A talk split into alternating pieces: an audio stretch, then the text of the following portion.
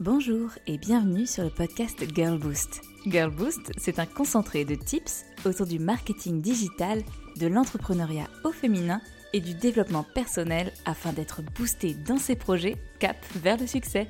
Rendez-vous chaque lundi pour un nouvel épisode afin de lancer la semaine du bon pied. Quand on est une Girl Boost, on est sacrément curieuse et on a envie de connaître toutes les dernières actualités que ce soit dans notre domaine d'expertise ou non. Notre miel à nous, celui qui nous attire plus que tout comme une abeille, c'est sans nul doute les formations en ligne et puis les nouveaux livres à dévorer sur nos sujets. Ce qui fait que l'on se retrouve bien souvent avec 36 formations dans notre file d'attente et 10 livres empilés sur la table de chevet. Ça vous rappelle quelqu'un? Mais la vérité, c'est que nous avons deux jambes, deux bras, et 24 heures par journée comme tout le monde. Un temps bien court pour pouvoir faire tout à la fois et nourrir notre soif de savoir qui est presque intarissable. Rassurez-vous, c'est un phénomène bien connu que vous n'êtes pas seul à expérimenter. No worries. Quasiment toutes les girl boosts ont déjà fait preuve de FOMO. La FOMO, qu'est-ce que c'est? Eh bien, le syndrome FOMO vient de l'anglais Fear of Missing Out, la peur de rater quelque chose. En général, la FOMO est une anxiété sociale, car on a peur de manquer un événement ou une nouvelle donnant l'occasion d'interagir socialement. Non mais tu étais pas à la retraite yoga pour entrepreneuse le week-end dernier? Tu viens la soirée Girl Boost jeudi prochain? Mais en résumé, quand on est entrepreneuse, cela peut aussi se traduire par la peur de manquer une information cruciale, de louper la dernière tendance, de ne pas être à jour ou à la page. Cette peur est bien entendu irrationnelle, car bien sûr, dans une journée de 24 heures, et dans une vie de simple mortel, on ne peut pas tout connaître, tout savoir, tout sur tout. Enfin, peut-être que c'est possible, après tout, c'est à cet instant que la citation Ils ne savaient pas que c'était impossible, alors ils l'ont fait a beaucoup de sens. Donc je ne vais pas dire que c'est impossible. Mais soyons réalistes, les Girl.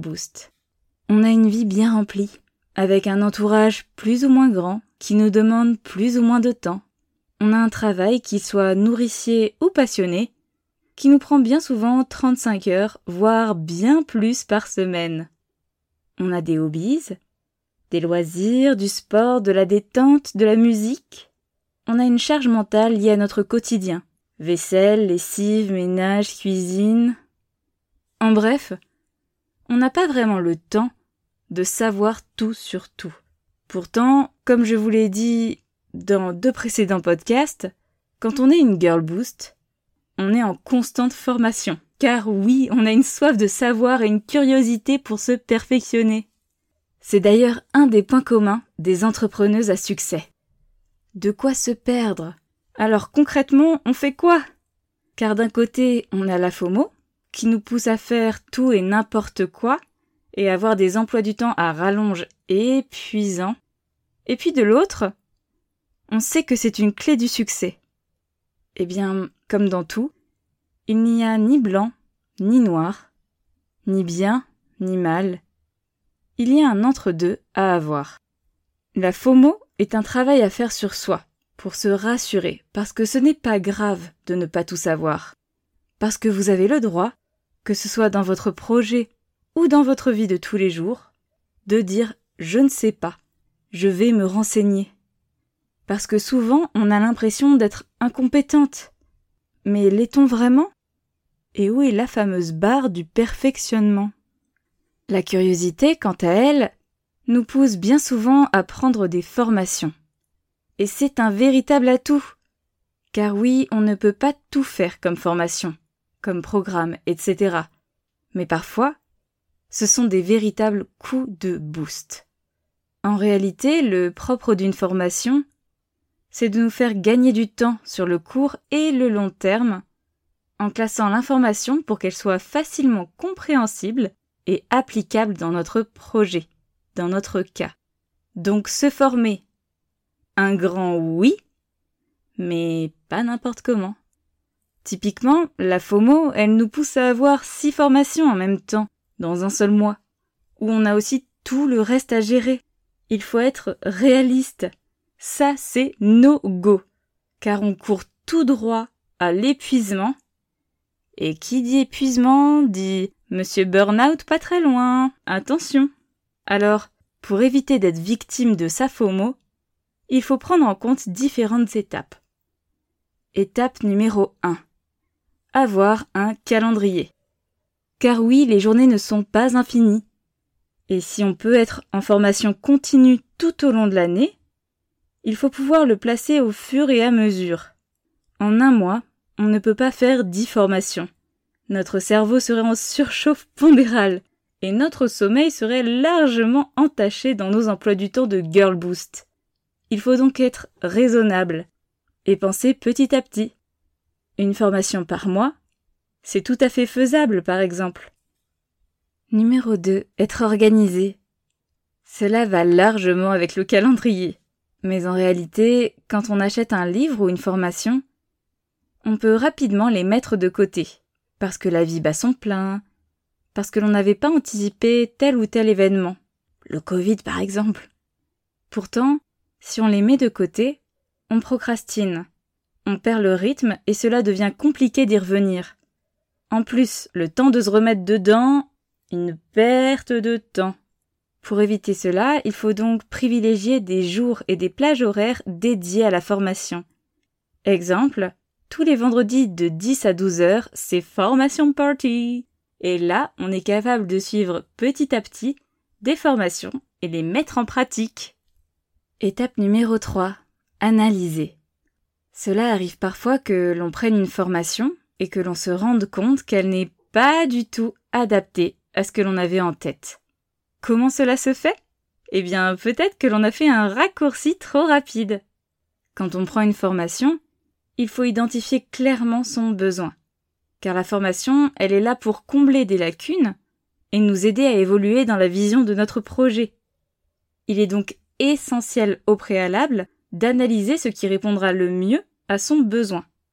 Exemple, quand on veut utiliser le marketing digital pour prospecter et faire évoluer son chiffre d'affaires, on a tout intérêt à option numéro 1 prendre une formation générique autour du marketing digital pour bien comprendre les différents canaux et leur potentiel pour votre business.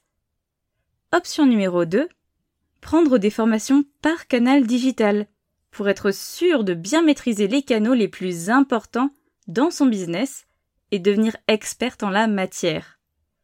Ces deux options sont possibles et complémentaires et cela va uniquement dépendre de vous. Quand vous savez sur quoi vous souhaitez travailler et quels sont vos canaux principaux, vous pouvez directement aller à la case expert. Quand vous êtes en recherche et que vous ne connaissez pas encore bien les enjeux, les tenants et aboutissants, soyez humble. Commencez par le commencement avec l'option 1.